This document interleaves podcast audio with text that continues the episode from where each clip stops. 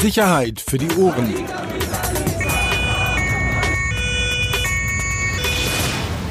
Der Podcast aus Berlin.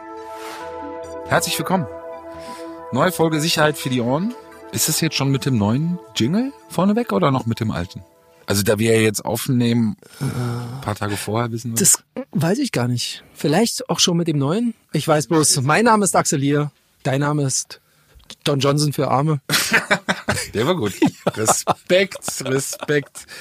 Don Johnson für Arme, da kommen wir gleich nochmal drauf.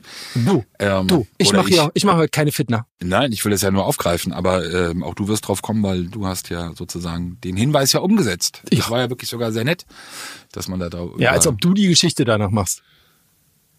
Das war ja auch genau bei dir richtig aufgehoben. So ist genau mein Ding. Bei der Konkurrenz gelesen, abgeschrieben, ausrecherchiert, aufgeschrieben. Als eigene verkauft. Einfach Kommen wir als, gleich als zu. eigene Verkauf. Nö, ich hab, nö, nö, nö, ich hab, da habe ich schon geschrieben hier. RTL hatte als erstes die Info. Das hast du irgendwann nachgeschoben, habe ich gesehen. Aber komm. Wie gesagt, Geschichte. Und derjenige, auch wenn ist ja jetzt nicht live, schade, aber derjenige, der mich hier seit 20 Minuten anonym anruft und wirklich hintereinander, geht mir wirklich wahnsinnig auf die Nerven. Genauso ähnlich wie mein Instagram-Postfach nach dem letzten ähm, Podcast, den wir ausgesendet haben. Mehr wollen wir zu dem Thema nicht sagen oder darauf nicht eingehen, weil ich keine Lust habe, dass dieses Postfach sich wieder in der Art füllt. Aber manchmal ist das echt nervig. Kriegst du eigentlich auch Mails? Nee, Mails keinen. Ich glaube, Mails ist irgendwie bei vielen out. Ich glaube, das ist auch so eine Neulich Milieufrage. habe ich, neulich hab ich gesehen, du hast deine Mailadresse da angegeben gehabt. Wie, Wo? bei Twitter? Ja, und? Mails, Alter. Ja, was heißt Mails? Vorname, Punkt, Nachname. Also da kannst du ja wahrscheinlich auch so drauf kommen, oder wenn du ins Impressum schaust. Also ich glaube nicht, dass das so ein großer... Aber da äh, kommt nicht so viel, ne? Insta Nee. ist das Ding so und anrufen, ne? Boah, Insta, ja, und wenn dann wieder irgendein Harry auf die Idee kommt, irgendeine Nummer zu, oder ja, die Nummer zu posten, dann hatten wir ja auch schon ein paar Mal. Insta ganz schlimm. Und da musst du ja immer so hin und her wechseln, so zwischen all den Fake-Profilen, die man ja so hat, um äh, auf der Höhe zu bleiben. Ach, gehst du nicht in die ganzen Livestreams mit deinem echten Namen? Ich bin in meinem eigenen Profil, bin ich fast gar nicht mehr unterwegs. Deshalb habe ich ja auch erst sehr spät jetzt verhältnismäßig wirklich dieses Postfach dann bemerkt, weil ich eigentlich fast nur noch mit den Fake-Profilen unterwegs bin. Ach so. Und dann bin ich irgendwann, ich weiß gar nicht mehr warum, bin ich dann in mein normales und dann auf einmal ein bisschen erschlagen. Weil das normale, mein privates ist geschlossen und da, weißt du, kommt auch niemand rein. Auch da nochmal, auch an alle. Ich habe dann bekommen dann immer wahnsinnig viele Anfragen. Könnt ihr euch alle schenken? Könnt ihr euch alle sonst irgendwo hinschieben? Anfragen zu was denn? Ja, mir zu folgen bei Instagram. Ach so. Also immer, wenn es irgendwie Thema gibt, wenn wir irgendwie in irgendeinem Podcast erwähnt werden, wenn Patrick Losensky über uns spricht oder sonst irgendwas. Du siehst es dann wirklich immer, Ausstrahlung von irgendwas und eine halbe Stunde später, natürlich jetzt keine Massen, aber eine gewisse Art von Leuten, die dann einem folgen wollen. Könnt ihr euch sparen. Der hört nicht auf anzurufen. Soll ich mal rangehen? Willst du das antun? Nein. Was Also wenn, denn? er, wenn er noch fünf Minuten länger anruft, gehen wir ran. Und dann ist er live hier auf Sendung. Ja. Dann hat er Pech gehabt. Abfallwerke Potsdam, mein Name ist Schmidtbauer, guten Tag. So, wir wollen eine Sache, äh, mit der fangen wir an, ähm, da wir ja sozusagen beim letzten oder im letzten Podcast drüber gesprochen haben, wer sich erinnern kann, die Geschichte Familie Syrer, vor allem Jakob Syrer, hatten wir drüber berichtet, Durchsuchung, Razzia, Vorwurf, Verdacht, Bildung einer kriminellen Vereinigung in Berlin. Geschichte könnt ihr euch, wenn noch nicht gehört, dann gerne nochmal anhören, damit man weiß, worum es geht. Und bei Jakob Syrer hatten wir eben darüber berichtet, dass er kurz vor Weihnachten in die Türkei geflogen ist und das eben nicht einfach nur so ein Flug in die Türkei war, so, sondern weil es eben bei den Sicherheitsbehörden wirklich äh, oder die Sicherheitsbehörden da sehr nervös und alarmiert waren. Es, wir haben es ja auch beschrieben, es kam dann auch zu Einsätzen am Flughafen. Unter kurz den, unter den Augen der Polizei. unter den Augen der Polizei ist er dann abgeflogen und es gab dann auch Versuche, das noch zu verhindern, beziehungsweise darauf einzuwirken oder vielleicht doch noch einen Haftbefehl zu erwirken, weil man eben im Vorfeld oder in dem Moment nicht wusste, kommt er zurück, was ist das für eine Konstellation jetzt, ist es wirklich einfach nur eine Urlaubsreise, ist es eine Besuchsreise seiner Brüder, möglicherweise, die eben ja schon auch in der Türkei leben. Wir haben das besprochen.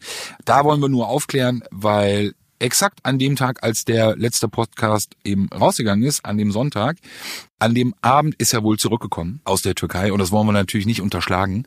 Das heißt, die Unsicherheit oder die offene Frage, die eben gerade für die Behörden bestand, man nicht genau einschätzen konnte, was war das jetzt wirklich für ein Move, ist spätestens seit dem Sonntagabend geklärt. Er ist zurückgekommen, stellt sich somit, das muss man dann auch ganz klar sagen, er stellt sich damit auch diesem Verfahren weiterhin und die Aussage, die eben dann auch im Vorfeld getätigt wurde, auch seitens seines Anwalts, äh, dass diese Reise dann eben wohl wirklich nur eine Urlaubsreise war und keine anderen Hintergedanken, muss man dann ja auch mal ganz klar sagen, traf dann auch zu. ist so und Aufregung sozusagen erledigt. Aber das gehört ja auch zu, dass wir dahinter einen Haken machen und diese Dinge dann aufklären. Der Fall, Case closed. Naja. Es wird ja wahrscheinlich noch irgendwann zu einer Anklage kommen. Richtig. Und so weiter. Ne? Also das darf man auch nicht vergessen. Also so closed ist da erstmal nichts. Aber ansonsten muss ich sagen, ähm, das Kriminalitätsgeschehen ist ehrlich gesagt ziemlich ruhig.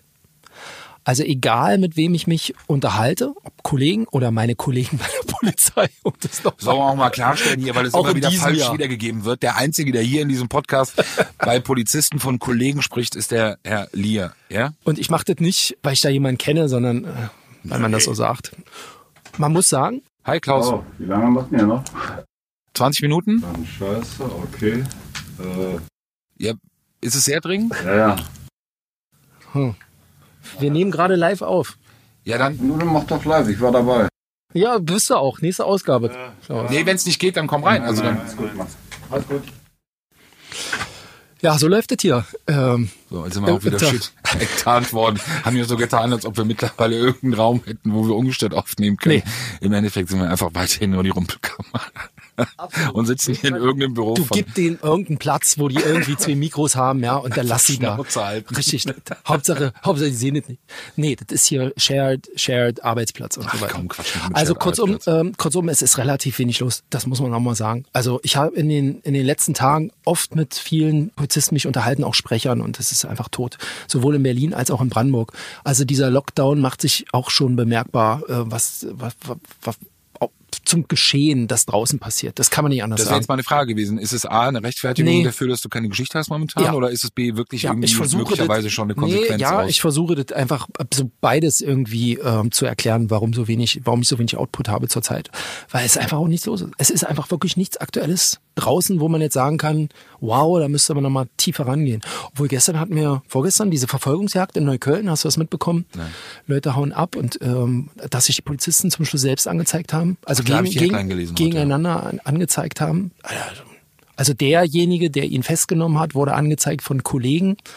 Also kurzum, Auto fährt durch Neukölln, rast, äh, keine Ahnung, kein Führerschein, Drogen, was man auch immer dann vermutet. Ähm, lange Verfolgungsfahrt.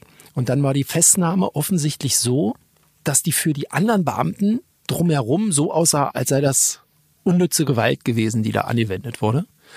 Übrigens bei dem Einsatz sind fünf Polizisten insgesamt verletzt worden und daraufhin haben die praktisch den Kollegen angezeigt und jetzt bin ich mir gar nicht mehr ganz sicher, aber ich glaube, der hat auch die anderen Kollegen angezeigt, weil die ihn nicht unterstützt haben bei der Festnahme. Das ist schon, ja. Also ich meine, einerseits finde ich es gut, es ist so ein, weißt du, also ich finde es schon gut, dass da Kollegen auch gegenseitig hingucken und sagen, hier, pass auf, ähm, oder Polizisten untereinander, dass die sagen, das hätte an, an diesem Zeitpunkt nicht sein müssen, so, in dieser Art. Das hätten wir auch anders lösen können das ist schon gut. Das spricht gegen äh, sämtliche Korpsgeist-Geschichten, die man der Berliner Polizei sonst so unterstellt. Andererseits denke ich mir, wir erinnern uns alle an das Video auch in Neukölln, wo dieser eine Beamte, den ich auch schon mal im Einsatz begleitet habe, sich mit irgendeinem so Typen da auf der Straße kloppen muss und seine etwas unschlüssig umherstehende Kollegin da irgendwie nichts tut. Das ist, kann es natürlich dann auch nicht sein. Aber das wäre ja wirklich mal ein spannender Fall und oder vielleicht da ein bisschen mehr herauszufinden, was jetzt wirklich die Ursache dann für die gegenseitigen oder wechselseitigen Anzeigen waren. Also was eben dann offenbar auch der Kritikpunkt an der Art der Festnahme war, wie man vorgegangen ist, weil genau wie du es gerade gesagt hast, Thema Chorgeist, kann ja auch alles Mögliche sein, kann ja auch andere Hintergründe haben. Möglicherweise sind die, weiß ich nicht, seit Jahren zerstritten, haben nur irgendwas gefunden. Also oftmals gibt es ja banale Antworten, aber nichtsdestotrotz jede Art von auch wirklich gegenseitig sich auf die Finger schauen, auch eben in solchen Situationen. Wir haben hier auch schon ein paar Mal in dem Podcast von, von Einsätzen oder von Situationen oder Geschichten berichtet. Ich glaube, das hat jeder wo wirklich mindestens es sehr fragwürdig war, wie Maßnahmen dann auch bei äh, Festnahmen stattgefunden haben. Und da ist natürlich auch jedes Mal auch hinschauen und auch dann das Auge der Kollegen finde ich gut, finde ich finde ich äh, finde ich absolut Ja. richtig, das zu machen. Ja, ansonsten ist wirklich, wie gesagt, heute hatte ich nur so eine Geschichte aus dem Abschiebe, aus der Abschiedehaftanstalt für, Ge- also Abschieber darf man es ja nicht nennen. Äh, wie nennt man es? Äh, ja, kurzum ist eine Haftanstalt für, für Gefährder, so hat man uns das damals verkauft. Kirchhainer Damm, ehemaliger Jugendknast, äh, umgebaut und für die ganz schweren Fälle, die abgeschoben werden sollen. Aber wie ich auch dazugelernt habe, da sind natürlich nicht nur islamistische Rechte oder was für Gefährder da drin, die in andere Länder abgeschoben werden sollen, sondern einfach Typen, die abgeschoben werden sollen. Und da war es jetzt wohl so, sie hatten vor ein paar Tagen, Wochen jemanden aufgenommen aus dem Baltikum, ganz schlimmer Zustand. Also er hatte schon den Status, dass er äh, abgeschoben werden sollte. Den hat man dann irgendwo aufgegriffen, direkt in diese Abschiebehaftanstalt gebracht. Ganz viel Läuse in den Haaren. Also man glaubt Also ja nicht, aber den angeschlagen. gesundheitlich komplett drogenabhängig, an AIDS erkrankt, wirklich Läuse in den Haaren, ganz schlimmer Zustand. Ich will nicht sagen, die haben die da drin erstmal aufgepäppelt, aber man denkt ja immer bei dieser Abschiebehaftanstalt für Gefährder, dass da sind dann irgendwelche Top-Terroristen, so Stuttgart-Stammheim hat man da irgendwie so im Kopf. Aber das ist gar nicht so. Doch, man hat ihn da drin aufgepäppelt, dann Klamotten und sowas alles bekommen. Und der hatte sich geweigert, einen Corona-Test zu machen zu seiner Abschiebung. Und dieser Corona-Test, wie mir die Senatsverwaltung aber sagte, Senatsverwaltung für Inneres, ist aber Voraussetzung für eine Abschiebung. Ja. Und da er sich geweigert hat, hat das mit dem Corona-Test nicht geklappt. Und damit hat das mit der Abschiebung nicht geklappt. Und daraufhin hat man das Tor aufgemacht, hat gesagt, hier hast du noch ein Packen AIDS-Medikamente, fahr mal nach Marzahn, da ist eine Unterkunft und du kriegst Post, wann du dich wieder hier einzufinden hast. Und daraufhin war er frei. Das war's? Das war's. Also, weißt du, welche und es Art? kann, es kann unter Zwang gemacht werden. Also das hat man mir auch gesagt, aber offensichtlich hat man das hier nicht gemacht. Warum auch immer nicht. Dann wurde wahrscheinlich auch die Verlängerung dieses Gerichtsbeschlusses, dass er abgeschoben werden soll, wahrscheinlich nicht rechtzeitig eingeholt. Und wie ich mir habe sagen lassen, enden solche Beschlüsse meist wirklich auch mit dem Tag, an dem der Flieger gehen soll. Und danach ist halt Ritze, kein Tag weiter. Und dann muss wieder ein Richter drauf gucken und sagen, ja, dieser Mensch wird abgeschoben. Und offensichtlich entweder hat man es unterlassen oder man hat es zu spät eingereicht, einen Antrag auf Verlängerung. Und dann bleibt einem nichts anderes übrig, als diese Person gehen zu lassen. Und daraufhin war er dann frei. Ja. Wohin sollte er abgeschoben werden? Ins Baltikum. Lettland, Litauen, ich bin mir nicht sicher. Und weißt du, welche Art von Gefährder? Oder weiß man irgendwas über ihn? Nee, auch wirklich kein Gefährder eben. Ach so, sondern kein Gefährder. Darum, ja. Ach so, ich und ich, ich dachte tatsächlich in, in meinen Vorstellungen, diese Haftanstalt, weil die ja ab und zu auch mal aufmacht, dann ist sie wieder zu, weil keiner da ist.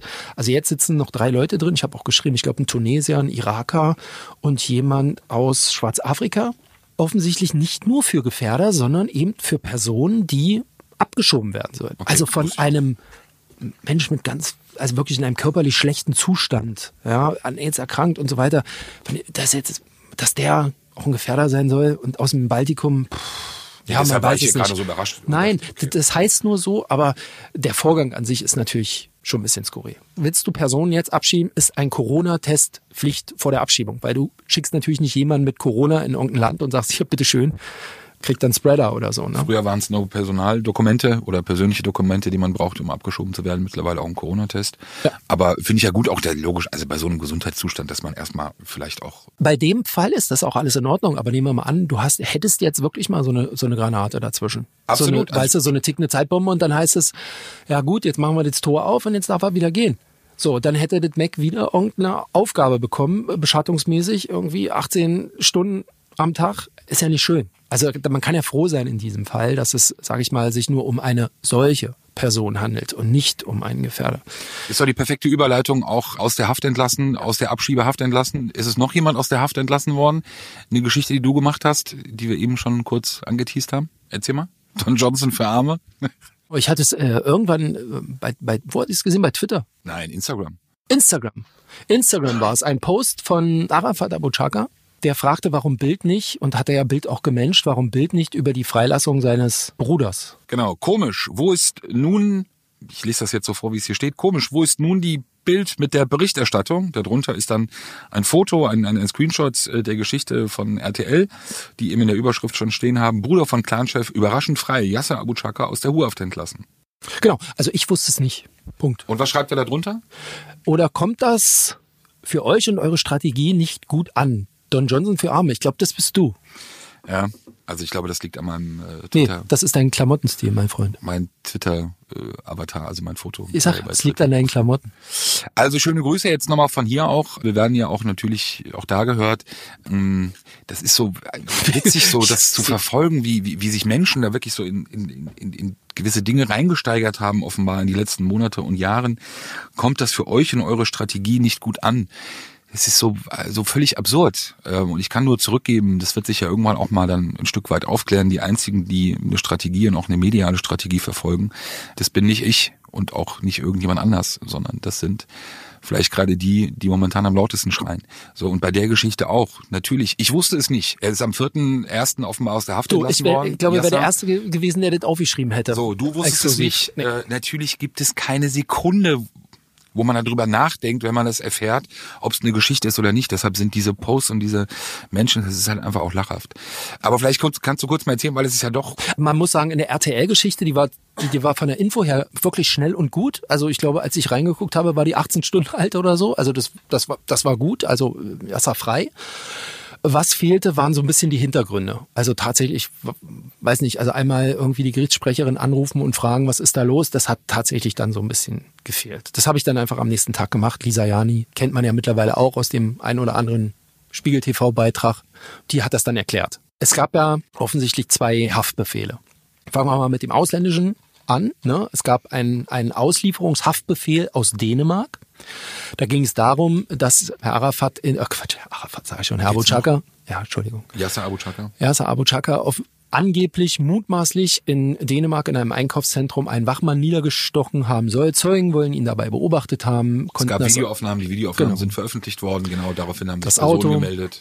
Das Auto, hat man dann gesehen äh, hier in Berlin, genau, und dann äh, saß er dafür. Dafür gab es einen Haftbefehl, einen Auslieferungshaftbefehl. Und der zweite Haftbefehl war ja, weil er mutmaßlich und deswegen sitzt er jetzt auch gerade in dem Bundesrepublik Deutschland gegen Arafat-Prozess drin, dass er an der Vorbereitung an der Planung von der Entführung von Bushidos Kindern beteiligt gewesen sein soll, um das mal im Einsatz runterzubrechen. Er saß bislang in U-Haft, ich glaube seit Mai. Und diese beiden Haftbefehle wurden dann eben au- auf, außer Vollzug gesetzt, sagt man das, glaube ich. Genau, Außer die wurden Vollzug nicht aufgehoben, genau, die bleiben bestehen, genau. sondern er muss halt nicht mehr in der U-Haft sein. Weil das einerseits, weil das Verfahren schon ziemlich lange dauert. Ja, Lisa Jani sagte dann, dass äh, diese Aufhebung hängt halt damit zusammen, dass das in keinem Verhältnis mehr steht zwischen also die U-Haftdauer und wie lange dieser Prozess eben auch läuft. Genau, der Prozess begann am 17. August. Seitdem immer wieder dann auch aus der U-Haft in den Gerichtssaal gebracht worden, Yasser Abu Chaka. Es gab äh, sogar auch Bushido war krank. Bei den Eltern äh, äh, von, äh, bei der Mutter ne, äh, gab es ja auch den Todesfall. Genau, die Mutter ist ja verstorben von Arafat, von Genau. Yasser und den anderen Brüdern. Und dann ist jetzt ein, ein, äh, ein einer aus dem Gericht auch krank. Genau. Ne? Und das heißt, es, es schleppt sich alles so. Ne? Und dann sagt Lisa Jani, ganz einfache Erklärung, äh, da gucken wir immer auch nach als Justiz. Steht denn das alles noch in irgendeinem Verhältnis? Und in dem Fall ist es so, nee, wir gucken uns hier die Vorwürfe an, wir gucken uns an, wie lange sitzt der Herr schon in Haft.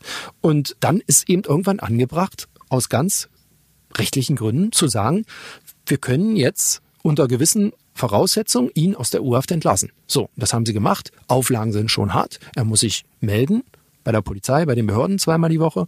Er musste für jeden aufgehobenen Haftbefehl, also für, für beide Fälle jeweils 50.000 Euro hinterlegen. Erst hieß es nämlich von, äh, von dieser Jani, es sei nur insgesamt 50.000 Euro, dann waren es aber 100.000, also 50.000 each. Pass abgeben, darf, darf die Bundesrepublik Deutschland nicht verlassen und darf keinen Kontakt zu äh, Bushido und Umfeld, Familie und so weiter aufnehmen. Das sind eben diese Voraussetzungen gewesen. Und dann Zwei darf Sachen. man, nicht, darf man nicht vergessen, der erste Haftbefehl wurde, glaube ich, schon relativ früh aufgehoben. 6.12., ich bin mir jetzt gar nicht mehr sicher. Und der andere am, weiß ich nicht, 27. oder 28. habe ich auch nicht mehr so detailliert auf dem Schirm. Es hat dann noch mal bis zum vierten gedauert. Ich finde es nachvollziehbar, weil ich hätte auch nicht gewusst, wo ich so kurz vor Silvester zwischen den Jahren 100.000 Euro herkriege, um, um das irgendwo äh, zu überspielen. Also überhaupt, wie ich da rankomme, selbst wenn ich sie hätte. Welche Bank hat denn noch offen und wie kann ich das alles organisieren? Hättest du nur dein Trading-Konto auflösen müssen. Äh, Trading-Konto. Ey, mach mich nicht fertig. Ganz schlechtes Thema. Ja gut, aber es ist ja nicht vergleichbar, dass wir beide jetzt nicht 100.000 aufbringen Nein, können aber es geht ja auch, es geht ja auch um die Zeit. Also ist ja klar. Ich glaube, jeder hätte, ich hätte meinen Verwandten oder meinen Bruder auch versucht, noch vor Neujahr irgendwie rauszuholen. Äh, am, am besten am gleichen Tag noch. Aber es ist nur halt schwierig, glaube ich, zwischen den Jahren. Und wie gesagt, seit dem vierten ist er nur auf freiem Fuß. Das ist so. Deswegen muss er trotzdem immer noch zum Prozess kommen. Der nächste Woche, Mittwoch. übernächste Woche, nächste, Nächste Woche Mittwoch. nächste Woche Mittwoch äh, weitergeht. fortgesetzt wird. Genau. Genau. Zwei Sachen dazu. Du hast es gerade gesagt, das Geld 100.000. Ich glaube, unter normalen Voraussetzungen, normalen Bedingungen, also Yasser ist dazu äh, aufgrund seiner Vermögensverhältnisse, jedenfalls wie er sie auch vor Gericht angegeben hat, wird dazu nicht in der Lage gewesen sein, das Geld aufzutreiben, beziehungsweise aus eigenem Vermögen ist, ist die Zahlung zu leisten. Ich würde sagen, unter normalen Voraussetzungen in der Familiensituationsstruktur vor ein paar Jahren wäre das schneller gegangen oder hätte das auch schneller funktionieren können. Trotzdem sage ich dir ehrlich, 100.000 in der jetzigen Situation, wir haben über die Themen auch äh, gesprochen, Thema Fendung, Thema Geldmittel, die eingefroren wurden, Konten, die eingefroren wurden hat es mich überrascht dann doch, also dass diese Summe dann aufgetrieben werden konnte. Aber genau, du hast es ja auch in deinem, in deinem äh, bei, bei Twitter auch drunter geschrieben, Rechtsstaat, und du hast es ja auch genau beschrieben, wie es eben vor sich geht. Das letzte dazu sagt das, sagt diese Haftentlassung oder die Außervollzugsetzung des Haftbefehls irgendetwas über den Verlauf des Prozesses aus? Nein. Nee, natürlich nicht. Aber man muss auch sagen, ähm, wenn ich Lisa Jani richtig verstanden habe, war es auch tatsächlich diese Aufhebung des Auslieferungshaftbefehls auf Initiative der Generalstaatsanwaltschaft ausgesprochen worden. Das fand ich bemerkenswert. Genau, aber er wird sich dem Verfahren in, der, in Dänemark stellen müssen danach, sozusagen. Jetzt haben wir dieses Verfahren, das ja noch läuft und noch ein bisschen äh, anhängig ist, wahrscheinlich Ende April oder doch noch länger. Aber um da nochmal den Bogen kurz zu spannen, natürlich wird das nicht unterschlagen und gibt es auch überhaupt keinen Grund, darüber nicht zu berichten. So, Das unterscheidet uns eben von manch anderen. Wollen wir das letzte Thema oder haben wir jetzt hier den Klaus vor der Tür stehen, der schon ein bisschen nervös ist? Nee, letzte Thema machen wir noch, weil sonst haben wir ja nichts Neues für unsere Hörer. Also, wir haben... Doch, nee, wir haben nichts. Ich weiß... Kapitol. Ey, wolltest du noch was zu EncroChat sagen? Nein. Ich habe bei den vielen Gesprächen mit befreundeten Kollegen, Polizisten auch immer wieder gehört, dass nach dem letzten, nach dem letzten Podcast von uns zu dem Thema der ein oder andere Kollege auch mal nachgefragt hat, wie das eigentlich in Berlin-Brandenburg so läuft mit den EncroChat-Ermittlungen. Hm, wir sind ja gerne Influ Influencer bei der ganzen, aber ihr werdet alle nichts erfahren. Ja, so sieht's wir- aus. wir wissen es ja auch gibt, nichts. wir wissen auch nicht, aber es gibt wohl eine Bund-Länder-Absprache, dass man dazu tatsächlich nichts sagt. Man muss, wir hatten letztes Mal gesagt, es liegt alles beim BKA. Das BKA gibt dosisweise an die Länder und jede Information, die jetzt nach außen dringt, ist sozusagen ein Sperrfeuer gegen erfolgreiche Ermittlungen. Und dieses Sperrfeuer will kein Kriminalist dieser Welt gerade haben. Und obwohl die Geschichte seit Juni auf dem Markt ist, Ja. ja, und EncroChat, darf ich noch ausreden, Peter Rosberg? Ich weiß, du hast Druck. Doch, doch, doch, doch, Ich ich sehe das so. zu. Nein, nein, nein. Klingelt's nochmal? Nee. Nee. Ähm, obwohl die Geschichte seit Juni auf dem Markt ist, will man nicht so richtig ran. Was wiederum für mich ja mörderinteressant ist, weil ja da Bewegung drin sein muss. Aber okay, komm, das heben wir uns auf. Ich kenne keinen beim BKA, aber ich rufe Horst an. Horst sagt mir das. Aber da lass uns kurz darauf nochmal äh, wirklich eingehen und das andere Thema sparen. Ich habe nämlich hier gerade auf meinem äh, MacBook die Erinnerung bekommen, ich muss in 15 Minuten zum äh, Chef. Warum sparen wir uns Termin Strategie ohne, gegen- T- Termin ohne Grund sind immer sind immer die sind immer die schlimmsten Termine. So, ohne zu wissen warum. Vielleicht hätte ich doch vorher zum Betriebsrat gehen müssen. Du bist ich hab, raus. Ich habe irgendwann mal gehört, dass, da, dass man das da gar nicht darf, Termineinladung verschicken, ohne dass man ankündigt oder sagt, worum es geht.